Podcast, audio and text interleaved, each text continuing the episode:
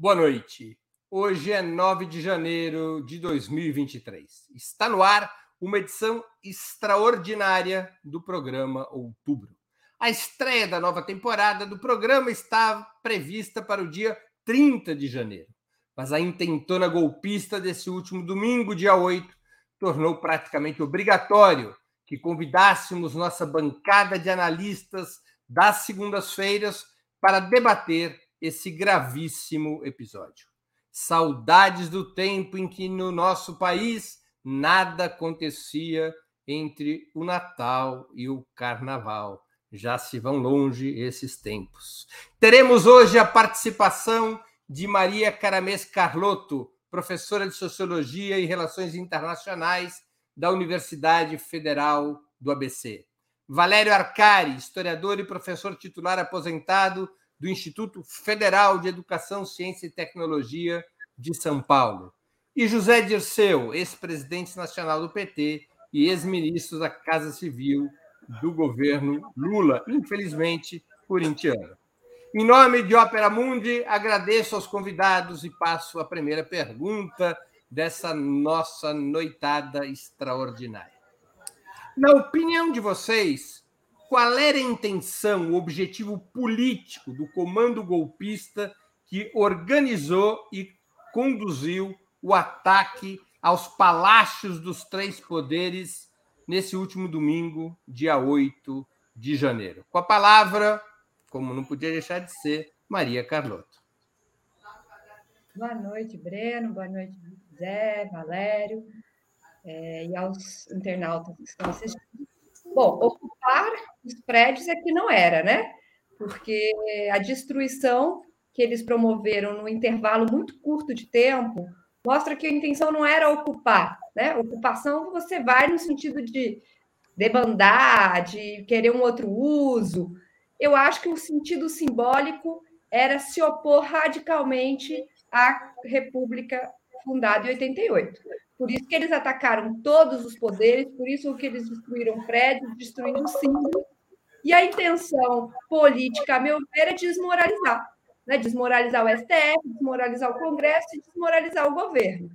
É, tem é, sentido dentro da lógica do bolsonarismo, né? dessa, dessa oposição radical, é, mais do que radical neofascista, né, de construir uma república, uma república ou, enfim, uma forma de governo totalmente diferente, totalmente nova. Então, eu acho que a intenção era desmoralizar, deslegitimar é, o governo mas, é, recém-eleito, mas muito mais do que o governo recém-eleito, todos os poderes da República, e com isso a Constituição de 88. Lembrando que, e aí para concluir, né, é, são, são grupos que não aceitam o pacto feito na Constituição, na Constituinte, né? Tem é, uma visão sobre a ditadura absurda, né? Que aquilo, enfim, teria que ser retomado não nos mesmos termos, mas que seria que teria que ser restituída, ressignificada. Então, eu acho que a intenção era atacar todos os poderes da República no espírito de desmoralizar a Constituição e o Pacto de 88, para promover aí uma, uma, um, um, um, não vou dizer um governo, mas um novo pacto social e, e, na verdade, uma nova nação, né? Eu não posso me estender muito, porque o, o Breno falou para ficar fixa na pergunta, mas eu Você acho. Ainda tem 40 segundos. Então, é só para concluir. Eu não posso deixar de dizer que a posse do Lula ela foi muito, muito simbólica, aquela subida da rampa, né? De que nação se estava reivindicando. E o bolsonarismo reivindica um tipo, uma forma de nação completamente diferente. E por isso que ele precisa atacar todos os poderes da República. Então, a meu ver, era gerar o caos é, nesse espírito de desmoralizar o pacto constituindo, constituído e consti, da Constituinte. Valério Arcari com a palavra. Está sem som. É, Pronto. Temos som? Temos som. Eu, eu dizia, o que eu, eu penso que o que aconteceu, aconteceu ontem, tecnicamente, foi uma insurreição, ponto. É caótica, demencial, alucinada, em grande medida obscura, mas uma insurreição. O objetivo não parece ter sido outro senão uma tentativa de derrubada do governo. Felizmente não houve mortos. Não foi uma manifestação de protesto, não foi o descontrole de uma explosão de radicalização espontânea. A aparente acefalia desta ação subversiva não deve esconder a responsabilidade de quem preparou, organizou e dirigiu uma tentativa de tomada do poder, obedecia um plano. Foi uma tentativa malucada de provocar uma quartelada, um levante desarmado, mas não por isso menos perigoso. Obedecia ao cálculo delirante de que bastaria uma fagulha para que alguns generais colocassem os tanques nas ruas que, que a faísca não tenha gerado um incêndio com a saída às ruas de tropas militares dispostas a oferecer sustentação a um golpe de Estado, não diminui a gravidade da sublevação que é golpista. E não anula o perigo de que eh, do que é uma evidente simpatia policial militar que permanece pelo movimento bolsonarista. Creio que nós podemos dizer que foi uma operação, é, é desconcertante, mas uma operação articulada, planejada, até minuciosamente orquestrada, que não pode ser subestimada. E, portanto, descobrir quem fez, quem deu as ordens, quem comandou, eu creio que é o desafio central destes dias. Abortou, fracassaram, mas o assalto aos palácios eh, bolsonarista foi é, uma provocação é, é, intolerável. Breno. José Dirceu de Oliveira e Silva. Sem som. Foi o começo, na verdade, a continuidade daquilo que o Bolsonaro fez ao não reconhecer o resultado. Na prática, ele não reconheceu. Ele não o fez explicitamente porque ele podia ser processado, podia ser impedido, tornar-se inelegível. Mas eles não reconheceram o resultado eleitoral. É um pouco o que o Trump fez nos Estados Unidos. É o começo de um movimento de destabilização do governo de um movimento que tenta criar no país as condições para um golpe de Estado. Porque está evidente que o assalto ao Congresso Nacional, ao Supremo e ao Planalto e a destruição desses três símbolos da nação foi feito com a conivência do governador do Distrito Federal e com a conivência e o pior, a total ausência do Comando Militar do Planalto e da Guarda presidencial, batalhão da Guarda Presidencial, que tem que proteger o presidente da República e os símbolos da República, que, é o, que são o Palácio do Planalto, o Supremo Tribunal Federal e o Congresso Nacional. Com a anuência das. Tudo indica que a Polícia Legislativa colaborou, que a Polícia Militar colaborou, e que houve uma dissídia, omissão, ou, no mínimo, um erro grave de parte dos organismos responsáveis pela segurança do Distrito Federal, tanto o Ministério da Justiça como o governo do Estado. É uma situação que não é limite, é o começo, porque eles vão, eles tentaram ocupar refinarias, paralisar estradas, eles já o fizeram com o apoio da Polícia Rodoviária Federal. Eles têm inteligência, evidente que tem inteligência militar atrás. As cenas de um coronel retirando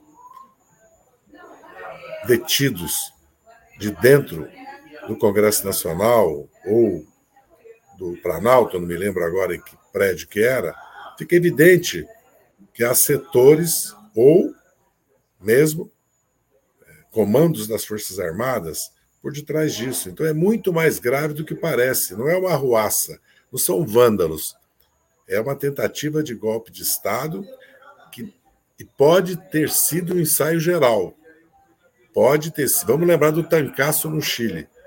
Pode ter sido um ensaio geral para ver qual é a nossa capacidade de resistência e das, das, da, da frente ampla, da frente de esquerda, das instituições do país, frente a essas tentativas. É um péssimo sinal. É um aviso claro, direto para nós, que haverá uma longa luta nesses quatro anos. E eles vão, por todos os meios, tentar destabilizar, inviabilizar e derrubar o governo. E quero repetir: e há, no mínimo, omissão, se não anuência, porque não é possível que as Forças Armadas, quer dizer, o Batalhão da Guarda Presidencial e o Comando Militar do Planalto, e as PMs e as Polícias Legislativas não, não reagissem a isso, não impedissem isso. Muito bem. Vamos a uma pergunta complementar dessa análise. A intentona golpista, na avaliação de vocês, à luz das informações disponíveis, pode ser atribuída a frações mais radicalizadas da extrema-direita ou faria parte, ou teria feito parte, ou poderia fazer parte de um estratagema diretamente conduzido por Bolsonaro e seu núcleo mais próximo, embora o ex-presidente tenha buscado negar sua participação nos acontecimentos de domingo. Com a palavra, Valério Arcari.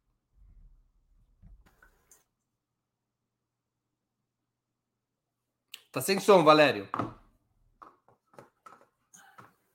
Penso, em primeiro lugar, Breno, que é evidente que o Bolsonaro é responsável pela aventura golpista de ontem.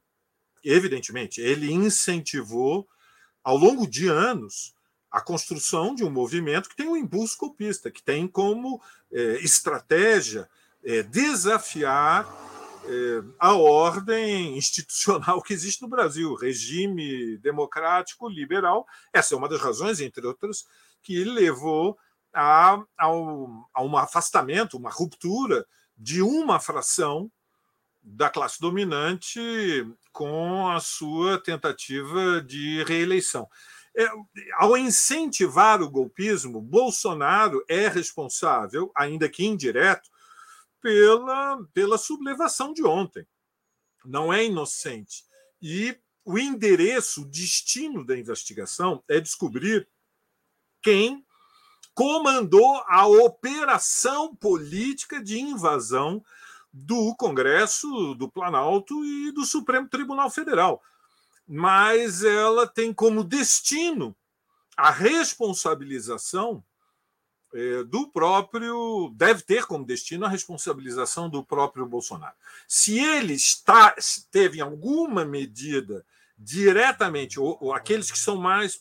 são, são seu núcleo duro, é, esteve diretamente envolvido na, na, na, preparação desta operação só será possível de saber depois de uma investigação. Não há outra maneira a não ser através de investigação. Portanto, a resposta direta à sua pergunta é que nós, neste momento, não sabemos. Mas nós sim sabemos, e creio que o Lula esteve bem ontem, ao responsabilizar Bolsonaro, Bolsonaro eh, ainda que indiretamente, pelo, pela gravidade máxima do que ocorreu. É, evidentemente, nós estamos numa sociedade fraturada, nós estamos numa sociedade na qual, até outubro, a massa da burguesia apoiou a reeleição, a tentativa de reeleição de Bolsonaro. O bolsonarismo mantém influência na maioria das camadas médias. Infelizmente, uma parcela importante da classe trabalhadora também votou no Bolsonaro, portanto, nós estamos num momento em que, apesar da vitória eleitoral e da mudança da relação política de forças, há todo um imenso desafio que é mudar a relação social de forças. Por isso, é fundamental a resposta que hoje está sendo construída, neste momento, enquanto nós estamos aqui conversando, nas ruas, em São Paulo, na Avenida Paulista, no Rio, em frente à Candelária, e creio que por algumas, eh, certamente nas mais importantes cidades do Brasil, é, está sendo construído uma, nas ruas uma resposta que vai além da positiva, progressiva resposta institucional, que foi a decretação da intervenção federal da segurança do Distrito Federal, a nomeação do Capelli, ex-presidente da Uni, como interventor, e o deslocamento do Ibanez do, à frente do governo do Distrito Federal. Mas, eh, a resposta institucional não é o bastante, cabe à esquerda, aos movimentos sociais, assumirem também um papel, porque será nas ruas que nós vamos mudar a relação social de forças que exige o julgamento e, no limite, a condenação e a prisão de Bolsonaro. Prêmio. José Dirceu. Há dúvida nenhuma que tem comando, foi planejado. Tem participação ativa de órgãos de inteligência e militar. E que o Bolsonaro está por detrás. É ilusão achar que ele foi para. que ele entregou os pontos e foi para Orlando passar o Natal no Novo lá. A ida do ex-secretário de Segurança Pública, ex-ministro da Justiça, delegado da Polícia Federal para os Estados Unidos diz tudo. Isso foi financiado, é possível identificar os financiadores, foi público, não foi clandestino, estava evidente que eles estavam vindo para Brasília. A história dos acampamentos é mais grave, porque é inacreditável. Imagine se o MST e a CUT fizessem acampamentos na frente dos quartéis, seja do Exército, da Marinha ou da Aeronáutica. Então há, há conivência, omissão das Forças Armadas. Elas abertamente, a maneira como os comandos foram foram substituídos, tortuosa, ilegal, assintosamente desrespeitosa ao comandante-chefe das Forças Armadas, revela que há uma não aceitação da legalidade, da Constituição, do resultado eleitoral, por parte de facções que seja certo? das Forças Armadas. Uma política que nega isso, que não reconhece isso, não enfrenta isso, o resultado nós tivemos ontem. Nós tivemos ontem o resultado. Estimula isso, porque todos eles esperavam, tinham certeza que haveria uma intervenção militar criado caos no país, a partir de Brasília.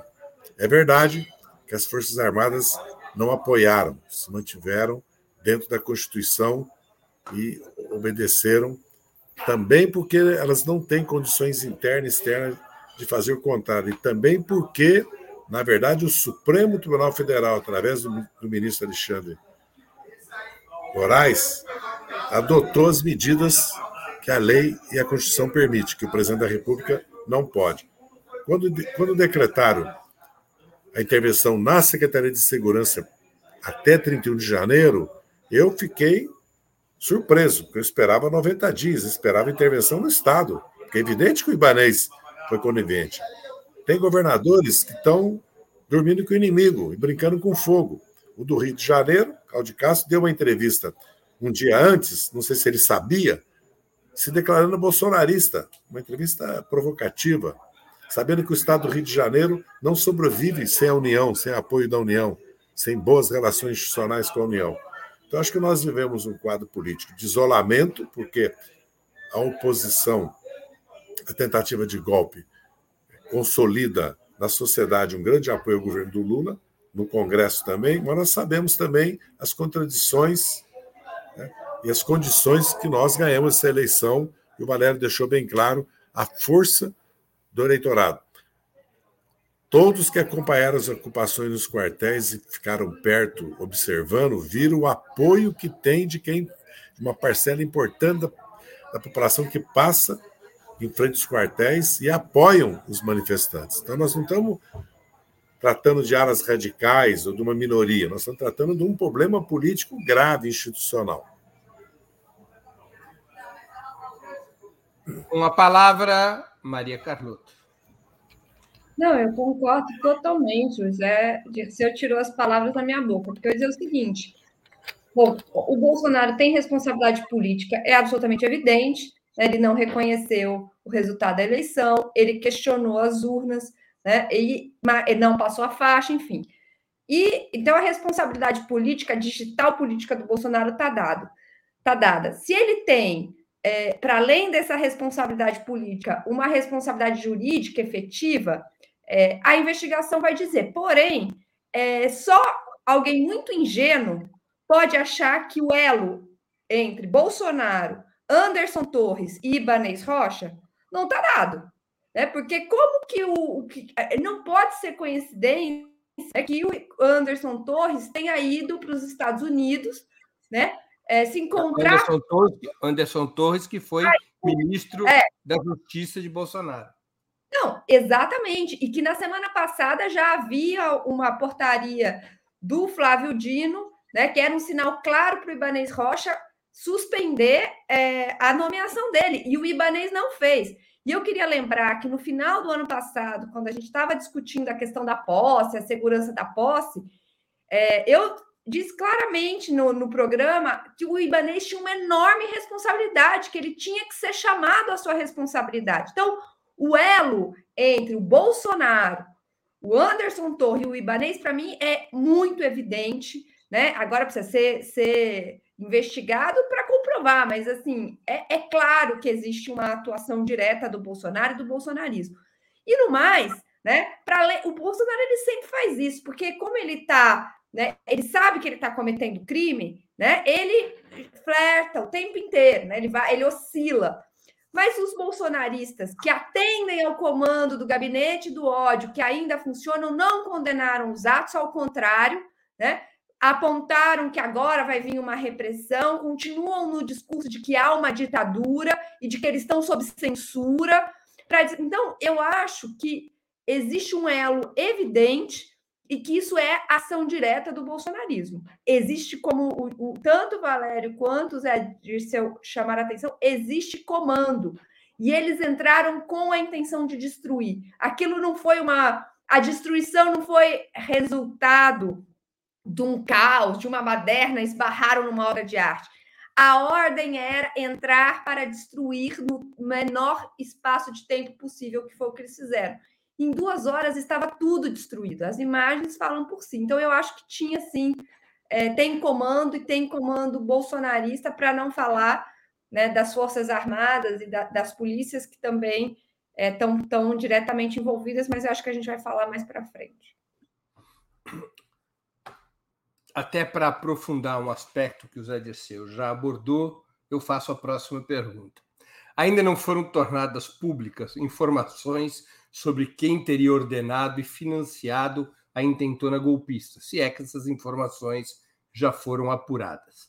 Sabe-se, no entanto, isso é, é, é notório, que o núcleo fundamental de mobilização era o acampamento bolsonarista diante do quartel-general do Exército em Brasília, de onde saíram e para onde voltaram muitos dos golpistas. Aliás, nessa madrugada, os golpistas que voltaram das, da Praça dos Três Poderes para o acampamento diante do quartel-general foram protegidos pelo Exército, que impediu uma ação da PM do Distrito Federal já depois da intervenção foram protegidos para que pudessem, aqueles que assim o desejassem, fugir do acampamento. O acampamento tinha de 3 a 5 mil pessoas e hoje de manhã havia apenas 1.200 pessoas. A ação do Exército fica nítida.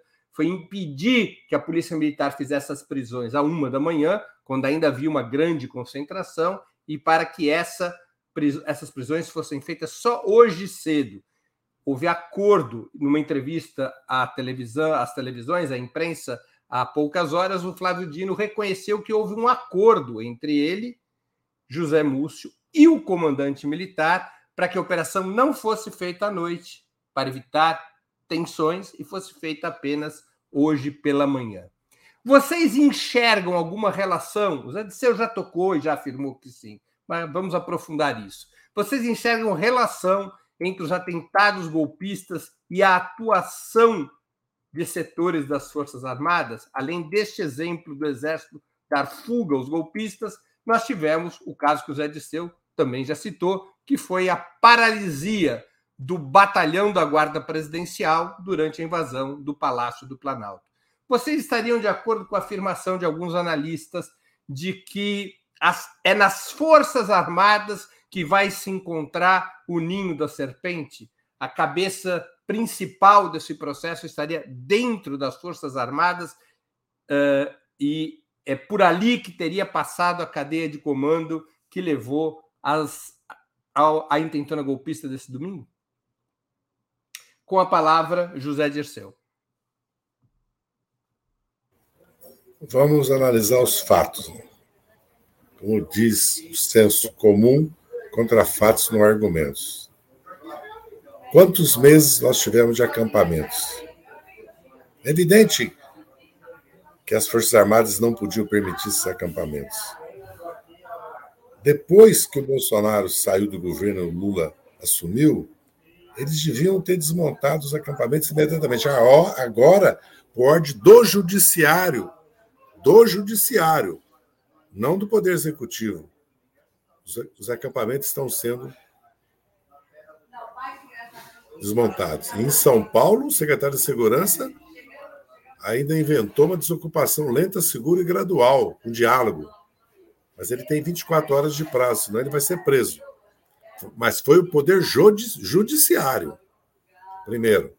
Segundo, como é que o batalhão da Guarda Presidencial não defende o Palácio do Planalto?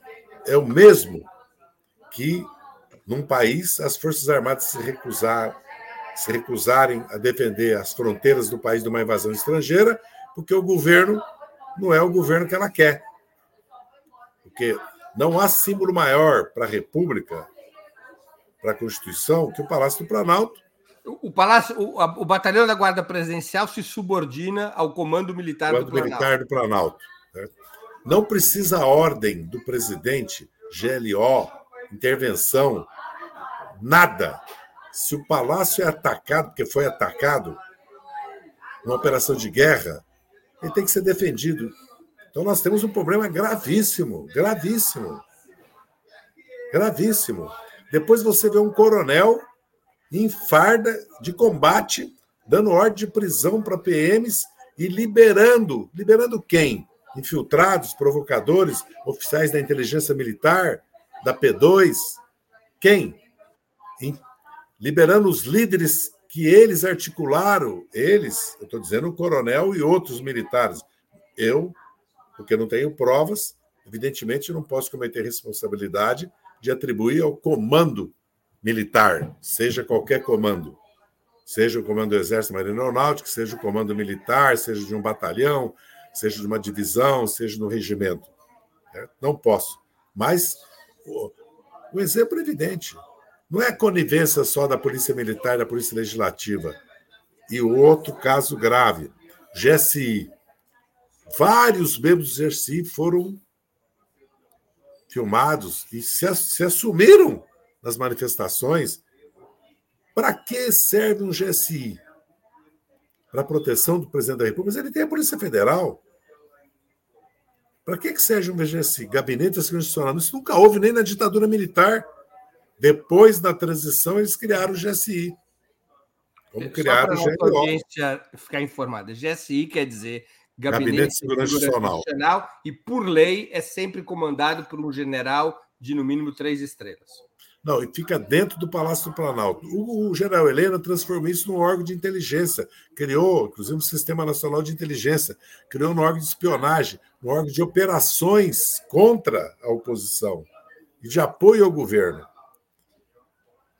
Portanto, é evidente que nós estamos é, enfrentando uma situação que há uma questão concreta. Eu quero repetir: como é possível, numa democracia, que a transmissão de poderes, de, de comandos nas três armas se deem como se deram no Brasil? Com ilegalidades, com afrontas, com desobediência à lei e à Constituição, o não reconhecimento que o comandante-chefe das Forças Armadas é o presidente eleito, que o ministro da Defesa é o seu representante. Então, nós estamos vivendo, isso é uma, no mínimo, uma anomalia grave que precisa ser corrigida. Então, nós estamos, eu quero repetir, não nos iludamos, esse não é um, isso não foi uma explosão popular, é diferente. E se houver uma explosão popular de insatisfação com o governo, e esses atores entrarem em cena. E se eles produzirem um clima no país para uma explosão popular, para eles entrarem em cena, Portanto, é preciso tomar as medidas adequadas e levar em consideração o caráter dessa tentativa de golpe de Estado, que eu acredito que é uma luta permanente, que só começou. É, Maria Carlotto com a palavra.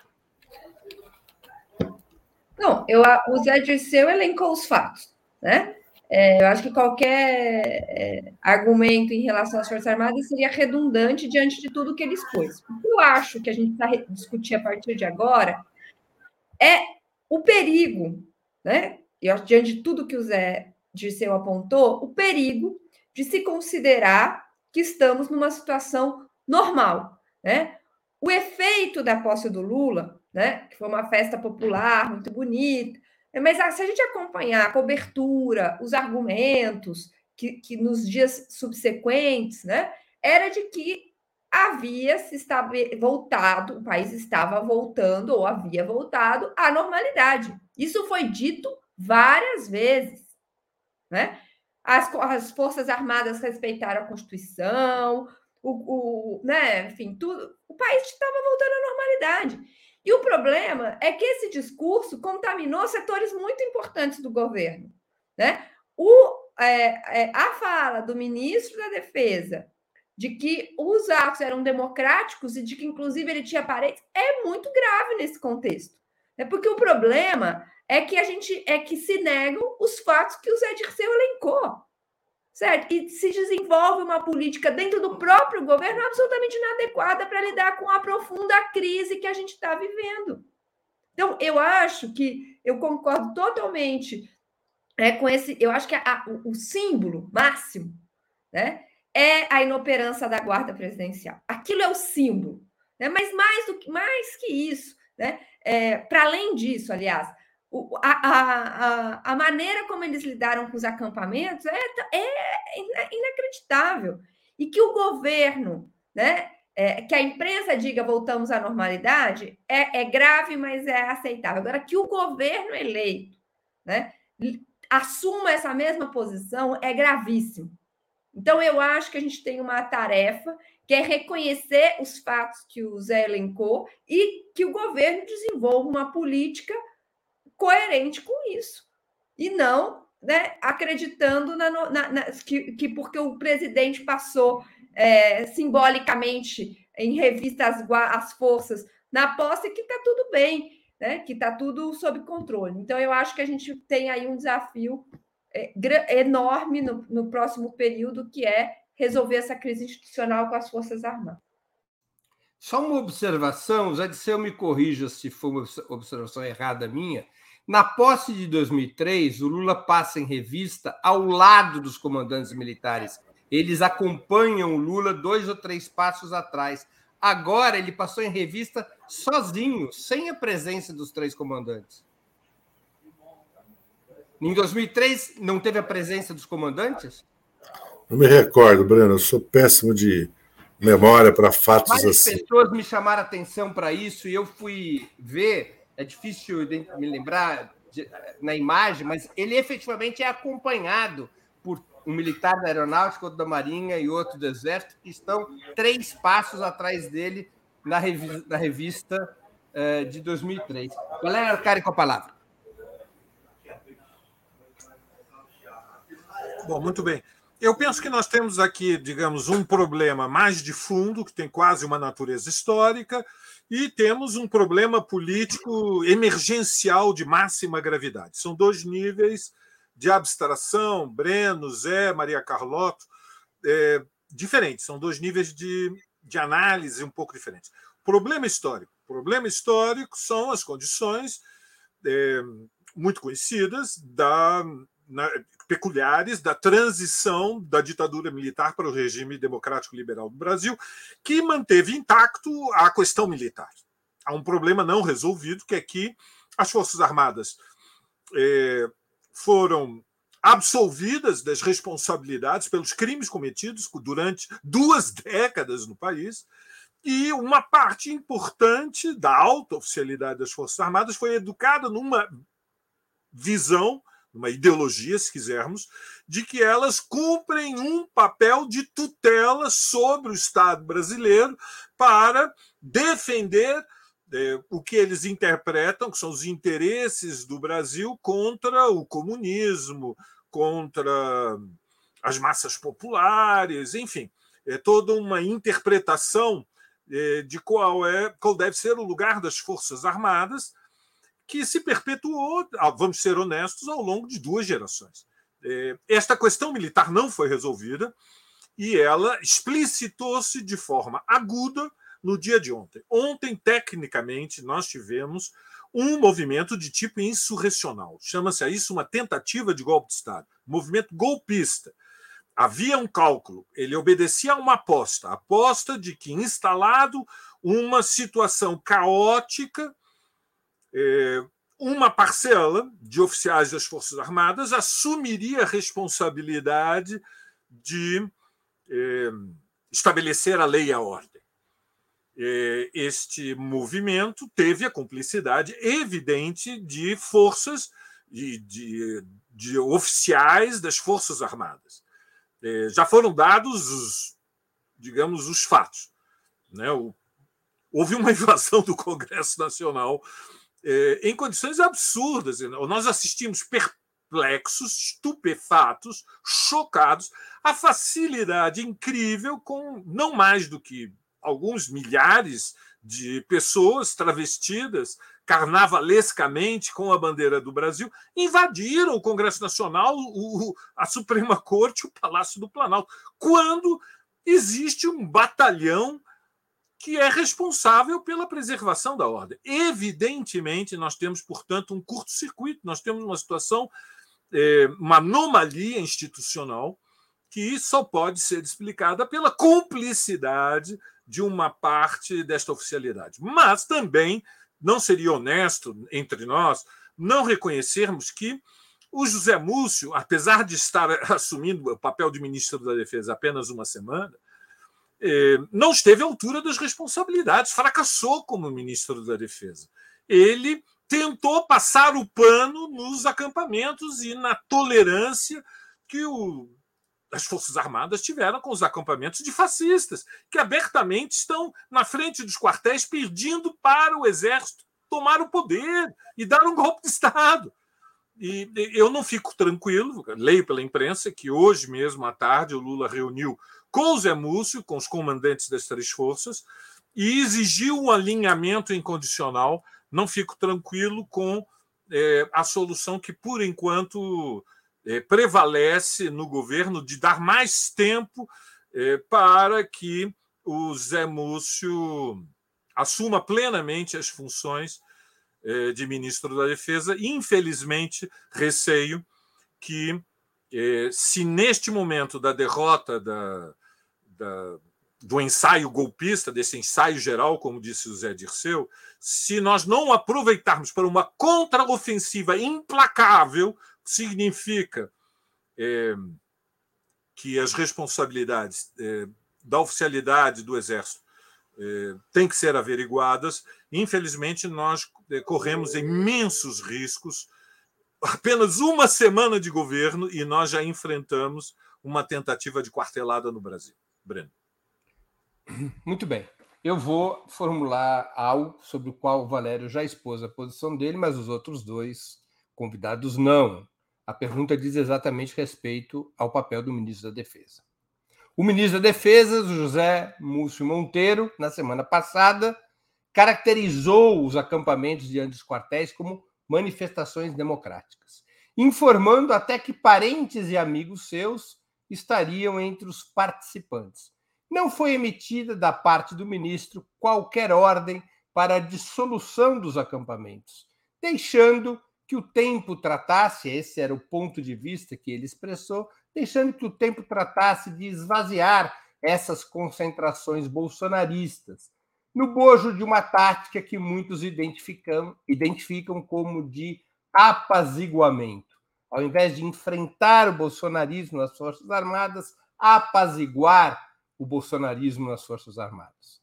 O ministro da Defesa teria colaborado, ainda que involuntariamente, com o processo que desembocaria na intentona golpista por naturalizar essas ações?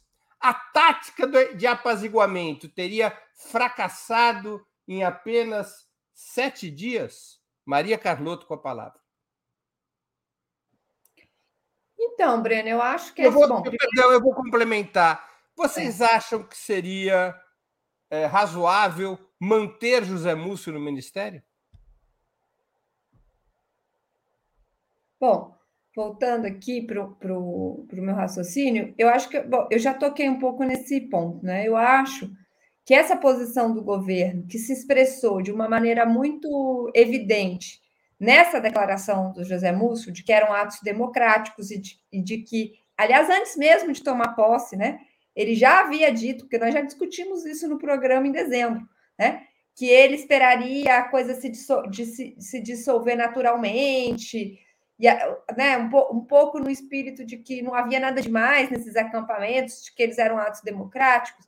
Esta postura do José Múcio encontra, é, embora seja muito grave pela posição que ele ocupa de ministro da Defesa, encontra eco na imprensa, né, que depois da posse, vinha dizendo que o país havia voltado à normalidade e que cobrou do Lula, em vários momentos, né, que ele não agisse com rancor, né, que ele se, se colocasse como presidente de todos, que acabasse, a, a, é, que ele encerrasse o discurso de polarização. Então, se reflete, é, encontra eco na imprensa e encontra eco também em, em outros setores do governo que, querendo ou não, né, não só mantém José Múcio depois né, dessa, mesmo depois dessa fala, mas que minimizaram ou, ou subestimaram, melhor dizendo, minimizaram, subestimaram o que era esse acampamento, mesmo depois de ameaças de bomba explícitas, né? Expli mais que ameaça de bomba, né? Da, da, da, ameaça de bomba, né? Da localização de bombas, de artefatos explosivos colocados no aeroporto de Brasília.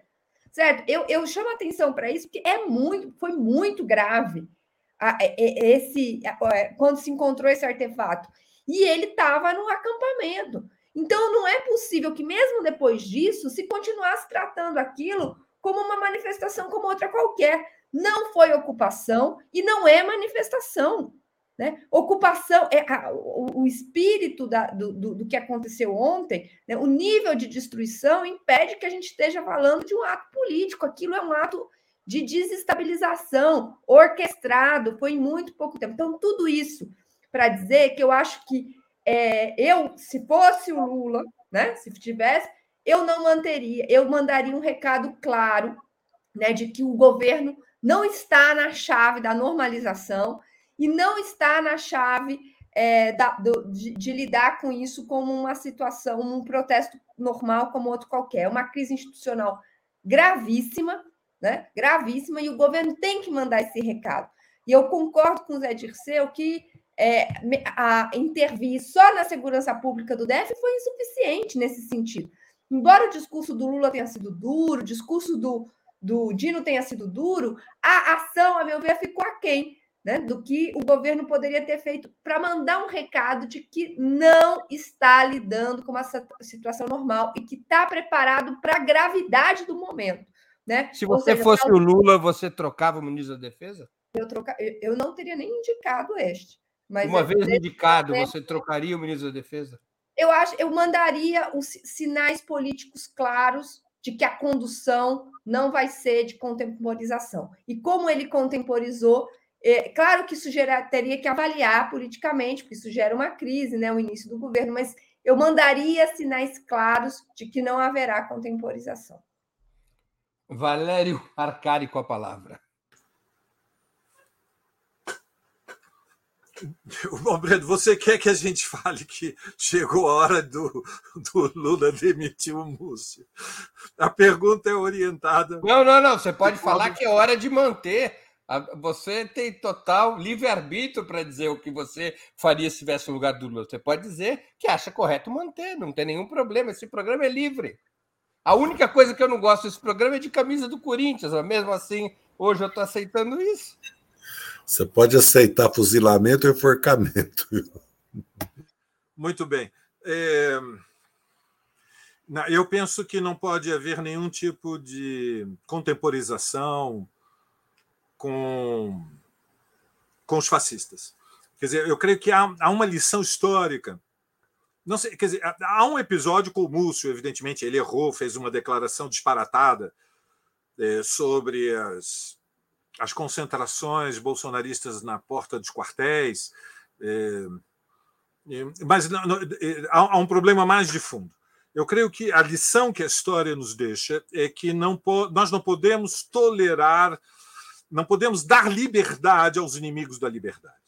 Há um problema mais de fundo, que é que é, nós temos um país fracionado, nós temos uma relação social de forças ainda em disputa, ou seja, a classe trabalhadora foi encurralada numa situação defensiva ao longo de seis anos. Nós temos que sair da defensiva, nós temos que levantar a moral dos núcleos mais organizados da classe trabalhadora.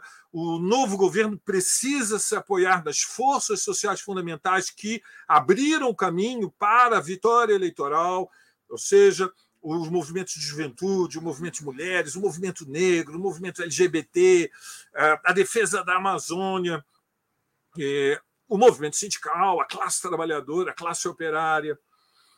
E nós precisamos de mais confiança, mais eh, esperança. Mas estas palavras elas se transformam em um sentimento e uma consciência política quando elas encontram um ponto de apoio na realidade. Ontem houve uma tentativa de golpe de Estado e houve evidente cumplicidade de uma parcela do alto comando com eh, o ensaio geral de uma quartelada. E, portanto, não pode continuar tudo como estava antes, no quartel de Abrantes. Quer dizer, nós não podemos reduzir eh, a resposta a uma contraofensiva institucional que suspende o ibanês eh, à frente do, do, do, governo do Distrito Federal durante 30 dias mas eh, passamos o pano nas responsabilidades daqueles que tinham que garantir a defesa do Palácio do Planalto, do Congresso Nacional e do Supremo. Não dá. Então, creio que diante dessa situação eh, era necessário uma sinalização inequívoca de que as Forças Armadas estão sobre a disciplina do governo federal. E neste caso, Múcio fracassou. É lamentável, é somente uma semana de governo, mas não creio que, que o governo possa comandar a contraofensiva sem fazer um gesto que deixe claro para os 183 generais do Exército, mais os 200 almirantes e brigadeiros da Marinha e da Aeronáutica de que não há tutela militar sobre o governo que saiu das urnas no dia 30 de outubro, que não haverá nenhuma tolerância com aventuras fascistas e que, portanto, aqueles que por omissão não defenderam ontem o Congresso Nacional terão que ser punidos. E, portanto, a investigação tem que entrar dentro das Forças Armadas. Não pode ser que não haja um só general que permaneça, é, que, que, se considere intocável diante da gravidade do que aconteceu ontem. Breno.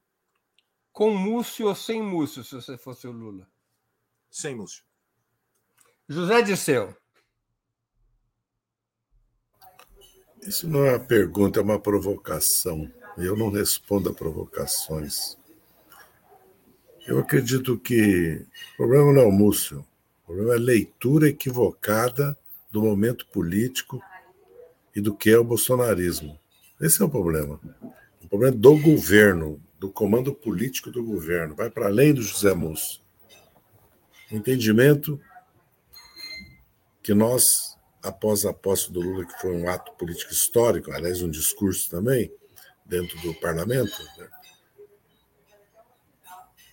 estava consolidado um momento político determinado por meses ou ano. Não estava. E a, não estavam. E, e, nós, a prova do pudim, que é comê-lo, veio logo. Entendeu? o dia 5 de janeiro. Então, acho que há uma avaliação. Dia 8 de janeiro. Dia 8 de janeiro. É preciso tirar consequências do que aconteceu em todas as esferas do governo, principalmente na, Secretaria-Geral, que diz respeito à, à mobilização social, participação popular, as conferências, orçamento participativo, a SECOM, que diz respeito às redes, diz respeito à propaganda institucional oficial do governo, né? e também comando político do governo. E na ação política, porque já estávamos vivendo um problema que era o governo discutindo âncora fiscal. É mesmo? é, é, grego, né? Para a maioria da população. E não o Bolsa Família, Fome Zero, Minha Casa Minha Vida, renegociação das dívidas, soluções para a farmácia popular, crédito para o micro e pequeno empresário, reindustrialização, reativação do comércio exterior, quem financia as exportações do país, enfrentar os problemas reais do país. Nós já vimos um déficit político. Nós estamos girando em torno, depois entre reforma tributária, que não é reforma tributária progressiva do, do, imposto de renda, de lucros de dividendos, ou de herança e doações, é a do ICMS, que é necessária, certo? e âncora fiscal, por um lado. Por outro lado, nós começamos a consolidar uma visão, uma ideia, ou expressar certo? que o país está destruído, que o país está arruinado para 49% da população não está. E o país está com a inflação caindo, está com o desemprego caindo e cresceu esse ano. Lógico que o país há um rastro de desastre na cultura, na educação, na ciência e tecnologia? Na democracia, na saúde, na educação, no desmonte do Estado de bem-estar social e no Estado nacional mesmo, na venda da Eletrobras, privatização da Petrobras, é, fatiamento dos bancos públicos, tudo isso é fato. Mas não é a realidade do país. Então, ou nós nos conscientizamos que o bolsonarismo é uma força real e tem uma vanguarda armada golpista e que há uma disputa política de médio prazo ou de longo prazo, tanto os partidos, os movimentos como o governo, e chegamos ao mínimo de, do que, que, são as medidas imediatas e qual que é o nosso plano de médio prazo, nós vamos cair nessas dificuldades que ficar ou não um ministro é secundário se a orientação continuar a mesma, a visão, a avaliação e a visão a mesma. Porque ministro não faz milagre. Ministro depende de uma estratégia do governo e de uma orientação do governo. Então, essa é a, é a minha visão. Não vou falar sobre quem demite ministro é o presidente da República. Pela reunião que o presidente fez hoje com as Forças Armadas, com os comandantes, e pelo que está se divulgando, o presidente tem uma avaliação sobre a atuação do ministro da Justiça e do ministro da Defesa, mas não considera que é hora de mudança e sim de tomar as medidas necessárias contra o que aconteceu e para evitar que aconteça novamente, pelo que eu estou deduzindo da reunião que teve hoje. Saudações corintianas. Faço, faço uma pergunta complementar.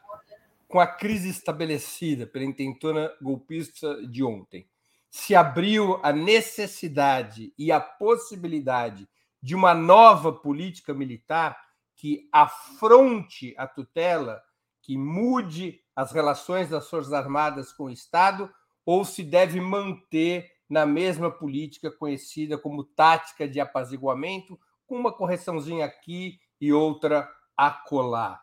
Com a palavra, Valério Arcari. Eu, eu, concordo muito com a última intervenção do Zé. Queria cumprimentá-lo, acho que foi de grande lucidez. É, é muito cedo para fazer uma avaliação do governo, portanto, sejamos muito prudentes, muito é, equilibrados. É, uma semana é muito cedo, mas há uma disputa evidente de, é, de destinos. Né? É, há um problema mais de fundo que é para onde vai o Brasil. Creio que a primeira semana, sejamos justos, começou com cinco medidas de grande impacto e, e progressivas. É, a reconstituição do Fundo Amazônia, é, o prazo de 30 dias para o fim do sigilo é, de Estado, é, evidentemente, o Bolsa Família, os 600 reais, os 150 para as crianças, a merenda escolar, e por aí vai. É, são medidas claramente progressivas, né, que apontam na direção de, uma, de um compromisso com eh, o que foi a orientação da, da campanha de oposição a Bolsonaro. Portanto, a ideia de que as necessidades da classe trabalhadora, da maioria oprimida, eh, são prioritárias, que o compromisso fundamental do governo é garantir que haja um aumento do salário mínimo, que haja uma recomposição eh, da renda média. Nós vimos que há uma redução do desemprego em torno de 8%, eh, para patamares que já são inferiores àqueles que existiam antes da pandemia, mas com queda da renda média. Então, a orientação da elevação do salário mínimo é progressiva, tem um impacto sobre toda a escala salarial.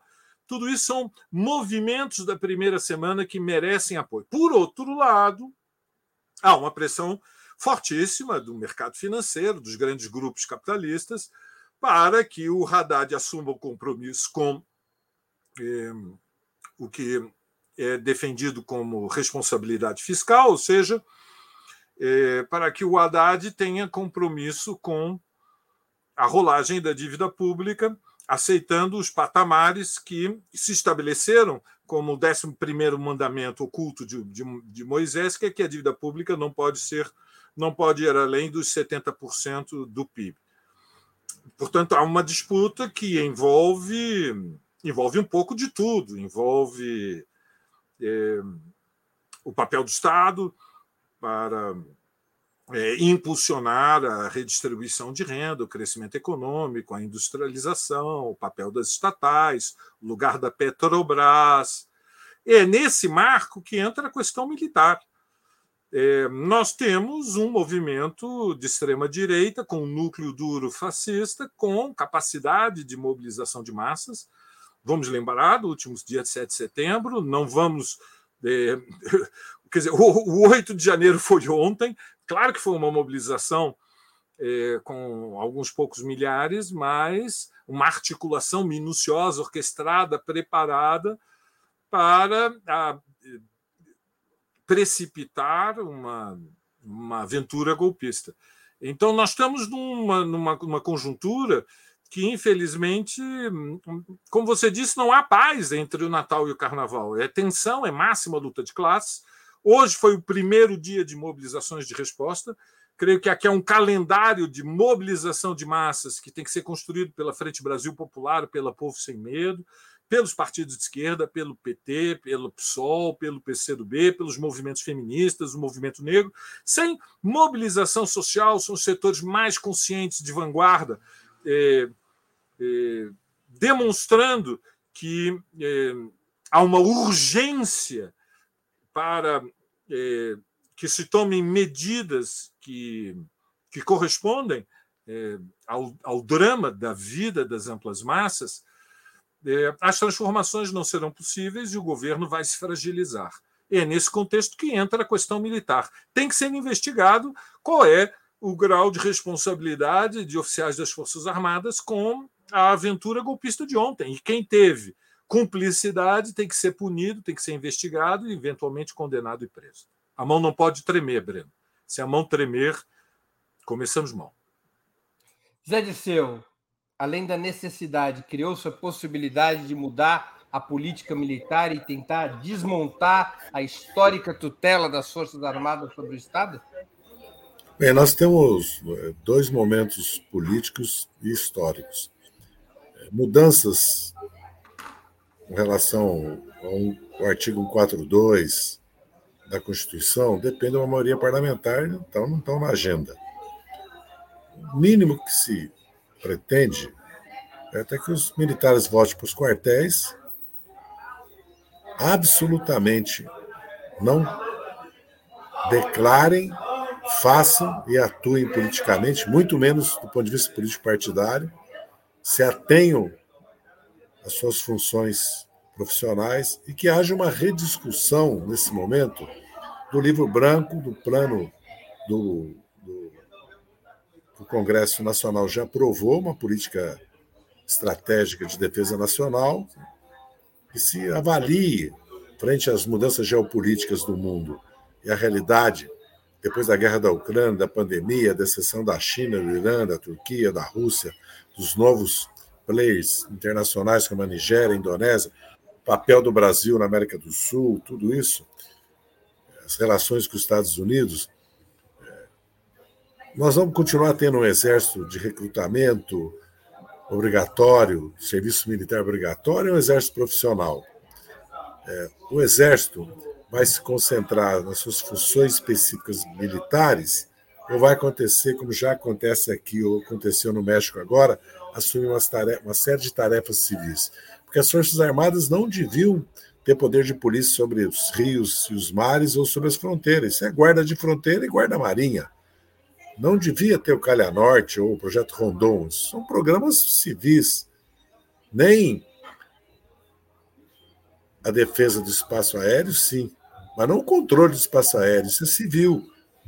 Qual é o que nós queremos? Agora, é preciso debater publicamente o papel das Forças Armadas. Eles têm hospitais próprios, educação própria, inteligência própria, justiça própria, um sistema previdenciário único, só eles têm a aposentadoria em tempo integral, ganharam verbo de apresentação, ajuda de custo, gratificação de, de habilitação, ou seja, eles passam um terço do tempo dos 25 anos na ativa, estudando e recebem para isso, é gratuito o ensino e ainda recebe. E os seus salários foram dobrados. E tem uma série de vantagens que o Bolsonaro foi acrescentando. O que era 5% do salário por causa de tal situação passou a ser 15%, o que era 10% passou a ser 30%. Então nós estamos formando uma casta. Né? Clubes militares, educação militar, apartamentos e casas militares, hospitais militares, justiça militar, inteligência militar. A sociedade precisa debater isso legitimamente. Não é possível que não se possa debater isso. Agora, no momento, eu acredito que a tarefa imediata certo? é rediscutir papel da defesa nacional, papel do Brasil no mundo, papel das Forças Armadas frente à nova realidade internacional e que eles voltem aos quartéis, saiam das estruturas de governo eu já dei minha opinião sobre o GSI, nem vou falar sobre a BIM, sobre o comando do GSI, porque é evidente que não pode. Né? E tem mais um problema: nós temos três organismos de inteligência militar, da Marinha Aeronáutica e do Exército, que são os únicos que existem de fato no país. Porque a BIM precisa ser construída. E a BIM virou bolsonarista isolaram todos os funcionários de carreira. É o, é o de sempre na administração pública federal. O bolsonarismo veio para destruir. Entendeu? Agora, o país precisa do sistema de inteligência. Então, eu vejo assim: acho que nós devemos fazer o mínimo agora e o máximo depende de um debate constitucional público e da correlação de forças e das mudanças que o mundo mesmo fez. A maioria dos países o exército é profissional. A maioria dos países o exército não tem as funções que tem no Brasil. Na maioria dos países, várias das atividades que são vistas como exclusivas das Forças Armadas estão dentro do sistema nacional, a previdência, a educação, a justiça. Então nós precisamos debater isso sem nenhum. Agora, o problema é que você começa a debater isso, já vem a questão que você está contra os militares e vem toda uma. Na verdade, o que nós temos de saldo hoje é uma suspeição alta sobre o papel das Forças Armadas, não só no processo de impeachment da Dilma, prisão do Lula, eleição do Bolsonaro no governo Bolsonaro, como agora nessa tentativa de golpe. Car Maria Carlotto, com a palavra. Bom, eu acho que bom, a gente tem aqui acordo, os três, a política de normalização dos atos, né? De, de, de, acreditar que o país, depois da posse do Lula, terminada a eleição, voltou a uma normalidade, como se a gente tivesse enfrentando é, uma força política qualquer, quando na verdade a gente está enfrentando uma força política neofascista que ainda tem raízes históricas profundas na sociedade brasileira, ou seja, essa ideia de que a gente está é, essa, essa normalização, né, é, ela não é é, uma boa uma política adequada para o momento. Né? Que o José Múcio, né, o ministro da Defesa, seja o símbolo disso pela fala infeliz que ele teve e pelo lugar que ele ocupa, né, eu, aí eu concordo absolutamente com o Zé Dirceu e com o Valério. Né, o fato dele ser o símbolo né, dessa política de apaziguamento é, não faz com que o problema seja ele especificamente. Né? Até porque se ele foi escolhido por uma linha política específica, que era uma linha política de apaziguamento, né? ou seja, de normalização. Então, eu acho que, independentemente, é, assim, sem discutir as políticas específicas, eu acho que o Zé Dirceu falou uma coisa muito importante para o momento. Independentemente das políticas específicas, o que precisa mudar é a linha política geral né, é, de considerar a sério a ameaça que o bolsonarismo representa, não só para o governo estabelecido, mas para toda é, todo o pacto de 88. Né? Então, eu acho que a gente tem aí uma. O governo tem uma tarefa de reconhecer e conhecer melhor o inimigo, né? porque acho que tem uma série de. Tem, evidente, né? uma, uma de informação. Dá-se também crédito de que o governo estava começando, tinha uma semana, os ministros estavam tomando posse, né? Então, assim, tinha ali, ainda se estava instalando o governo, né? Então, acho que tem aí, vamos dar um, um, um mérito, um mérito, não, né? um, um, um desconto para isso, mas faltou informação. Então, assim, o governo precisa conhecer o inimigo, ter mais informações e agir é, segundo uma linha política é, de, de, de não apaziguamento, de não, eu vou chamar de não normalização. Né? Não é uma situação normal e não são adversários políticos normais. Agora, isso precisa começar também entre os partidos políticos que sustentam o governo, que não discutiram a questão militar. Né? Não, vejam, a gente discutiu o governo de transição, eram 35, 37, acho que 35 grupos de trabalho. E não tinha um grupo de trabalho de, de, da defesa. Ou seja, existe uma resistência de discutir publicamente, como o Zé Dirceu falou, de discutir politicamente. E isso, é, então, assim, a gente tem do, dois problemas, né? A gente normaliza de um lado, né? É, e com isso não debate de outro. Então, é o pior dos cenários. Então, eu acho que a gente precisa, que o governo precisa é, mudar essa linha política geral de normalização e que tem como consequência é, esse, essa política de apaziguamento no interior das Forças Armadas.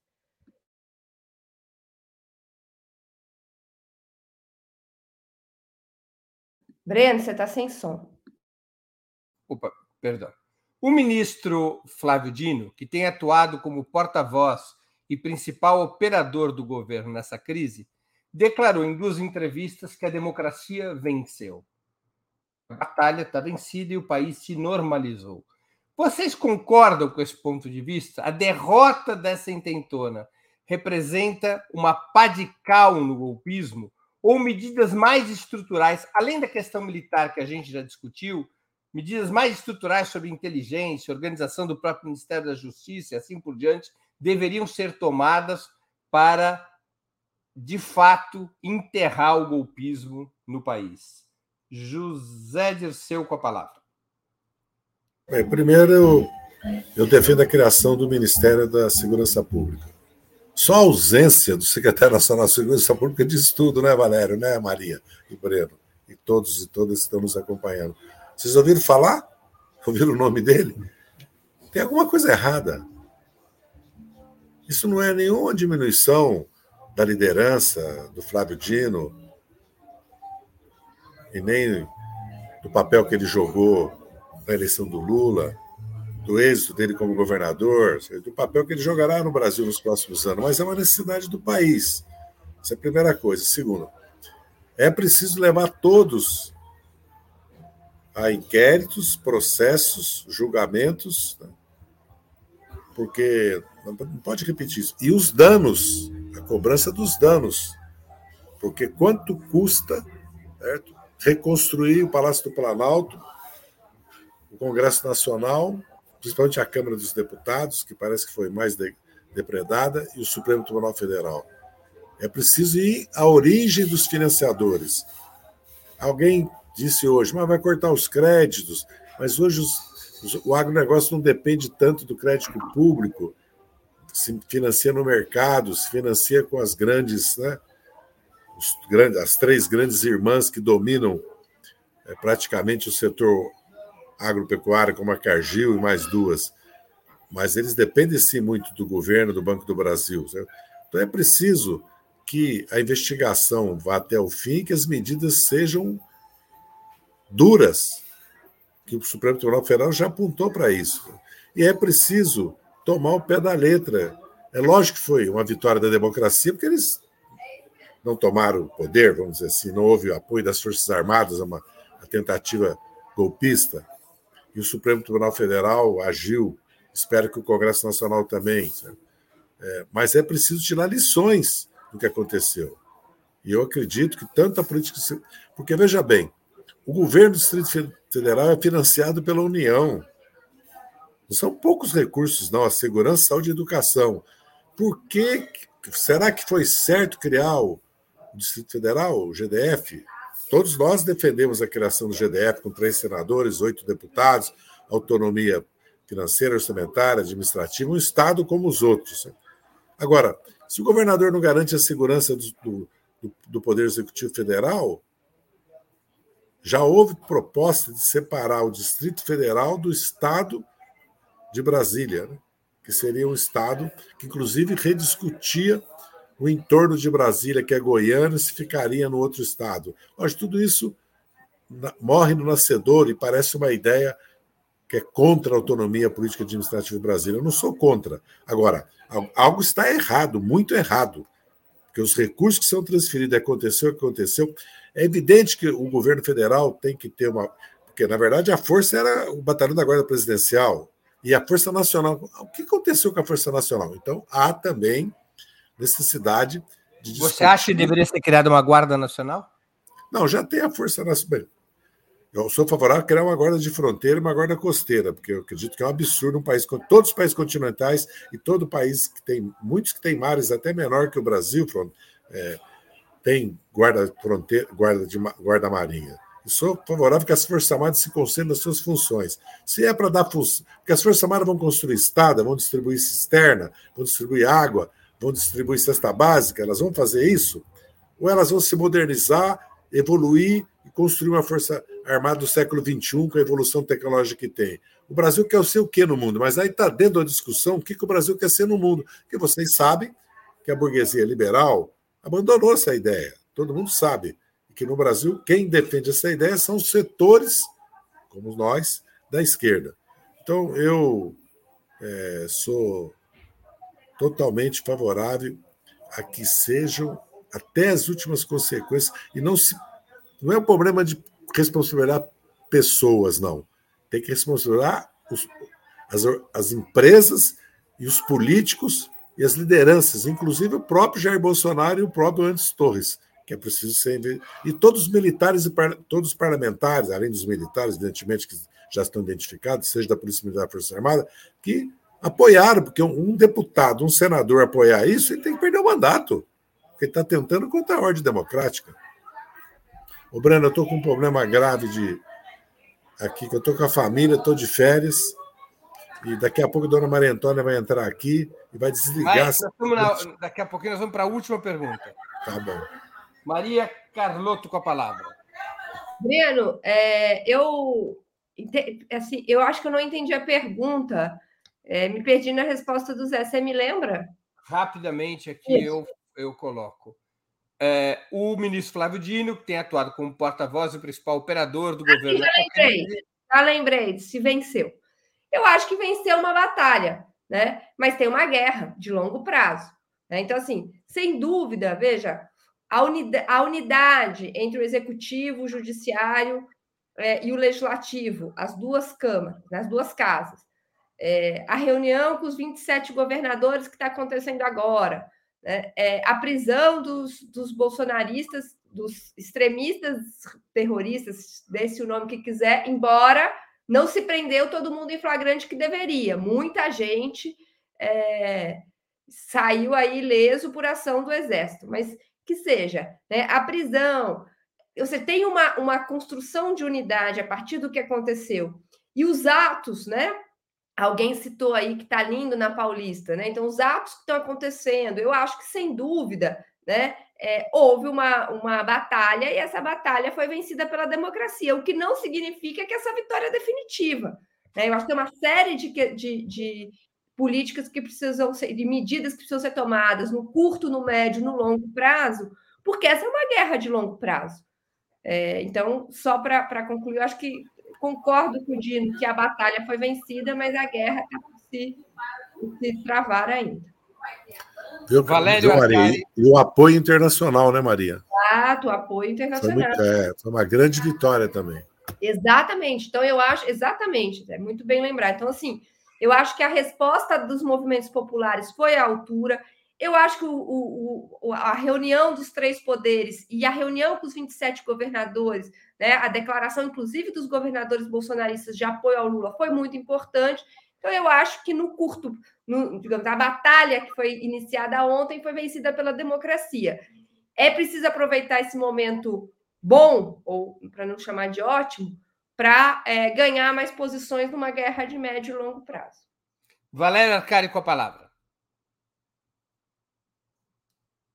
Está sem som, Valério. Hum, pronto. Abrindo o som.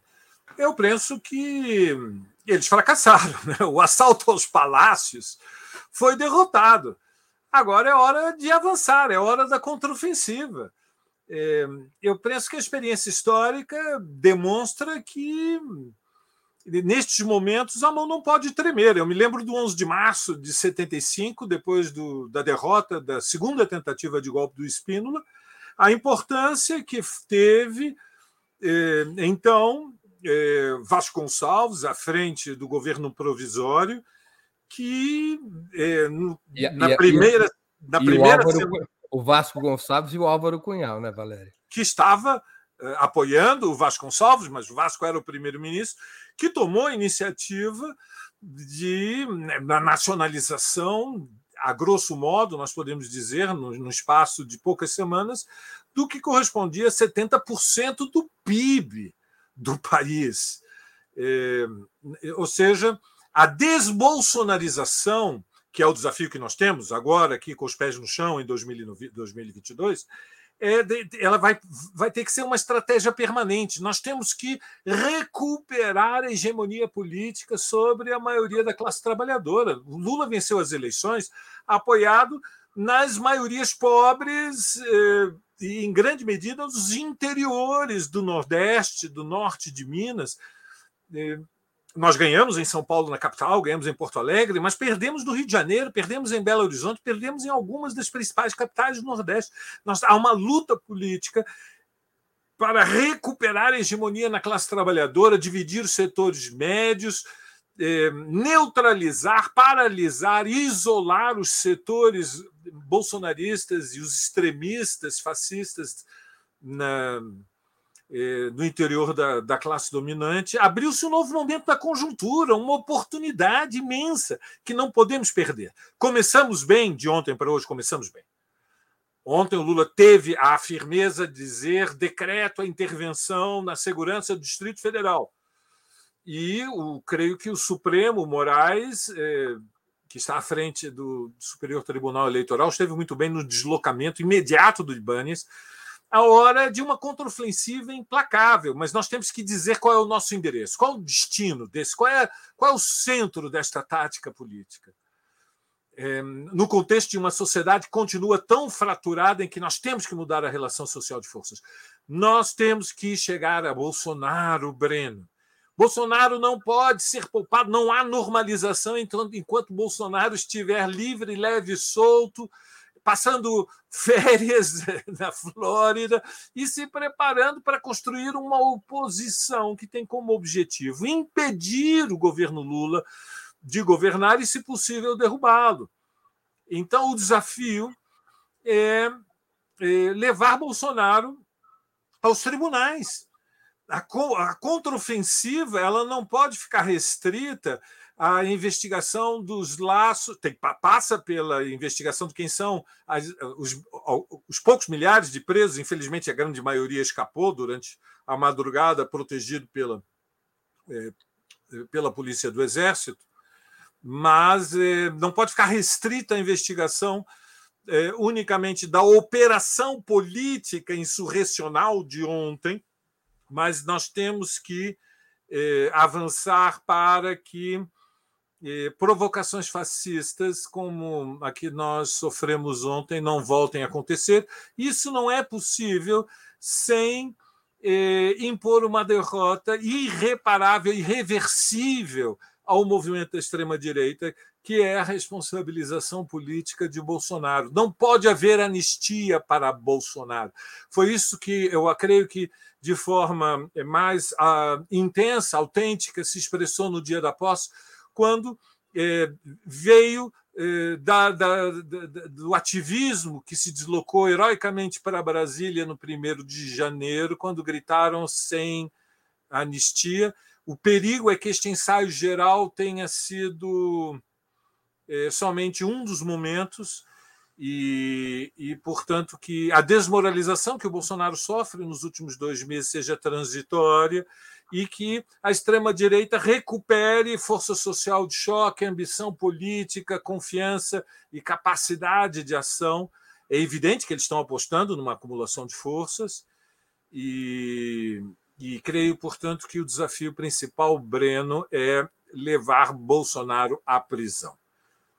A última pergunta da noite. Estão sendo convocadas e realizadas pelos partidos progressistas, movimentos sociais e frentes de mobilização, desde hoje cedo, manifestações em defesa da democracia por todo o país. A mobilização social contra o golpismo deveria ser expandida e incentivada pelo presidente da República e até mesmo contar com a sua participação direta aos moldes do que recentemente aconteceu na França e na Argentina? Com a palavra, Maria Carlotto.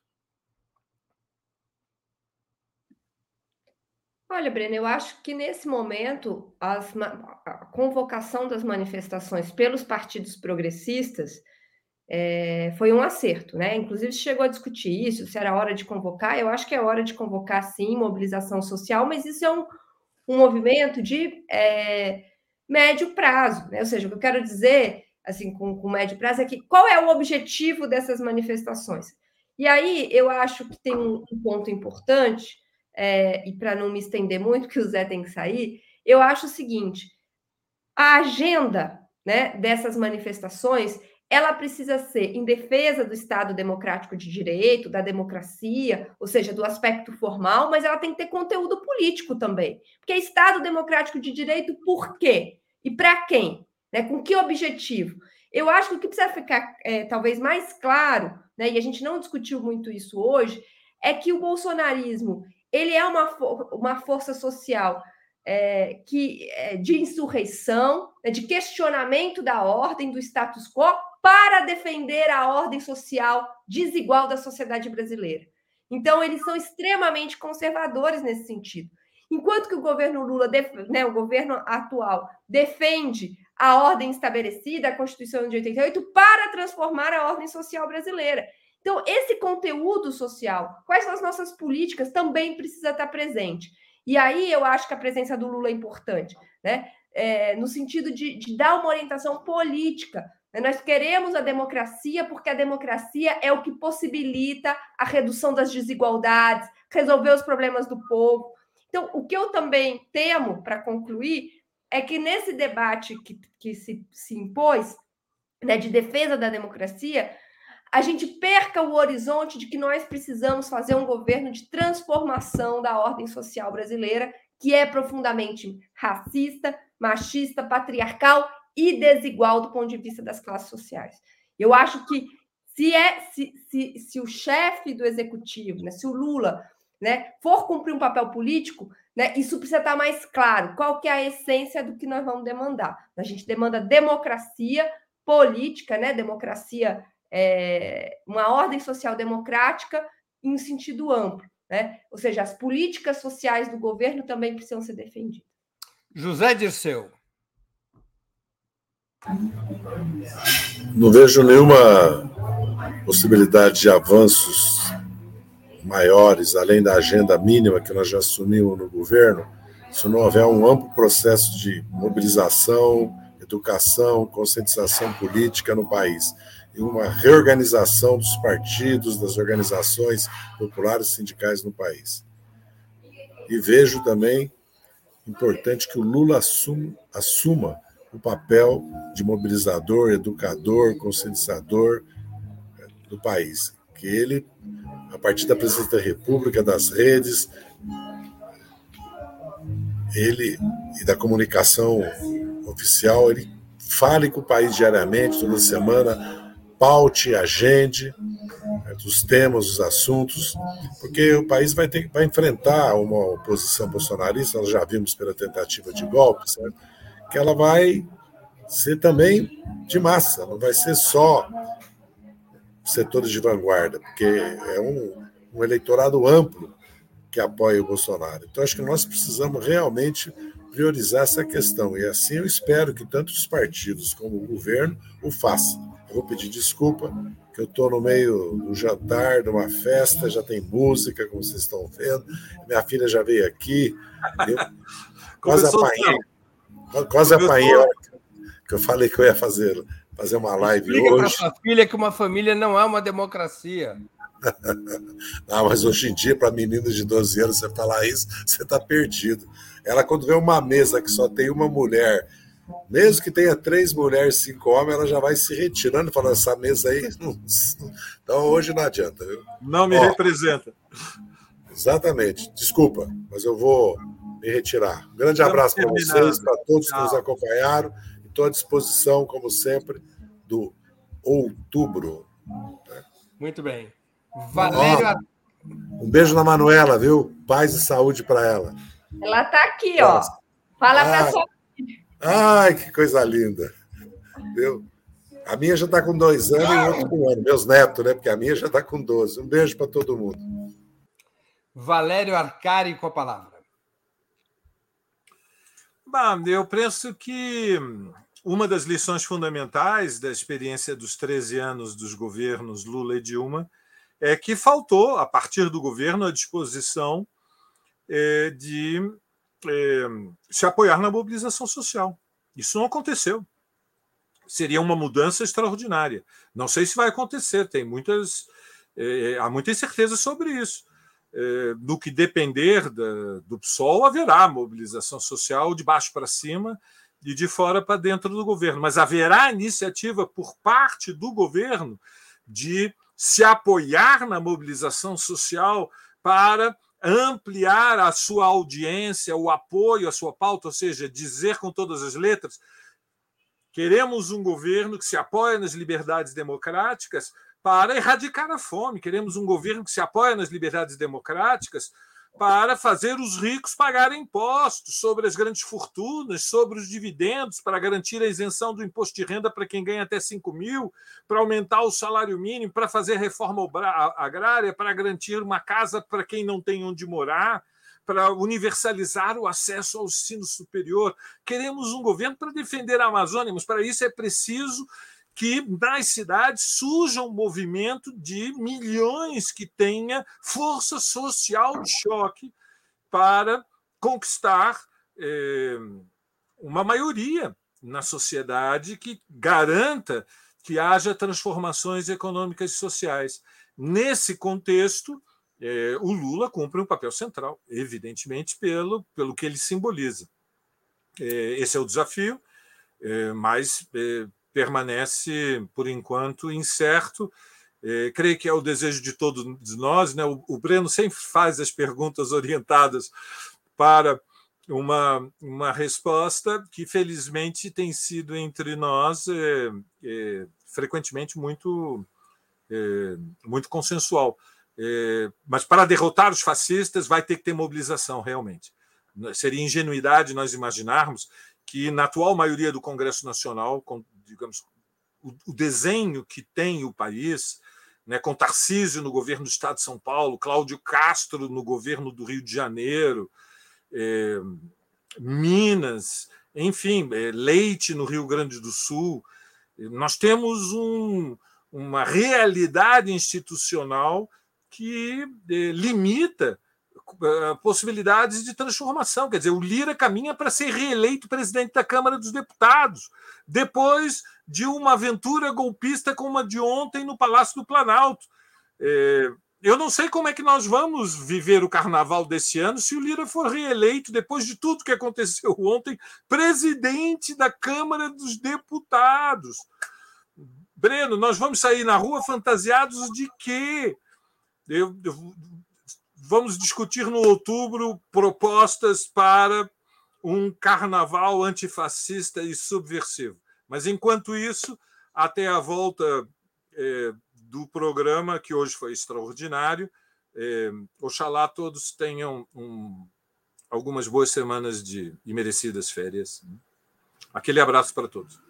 Chegamos ao final dessa edição extraordinária. Eu conversei hoje com Maria Carlotto, Valéria Arcari e José Dirceu.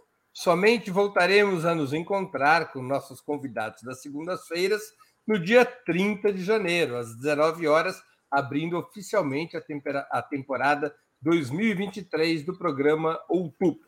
Agradeço aos convidados e audiência e a todos desejo, porque ainda é tempo, um feliz ano novo.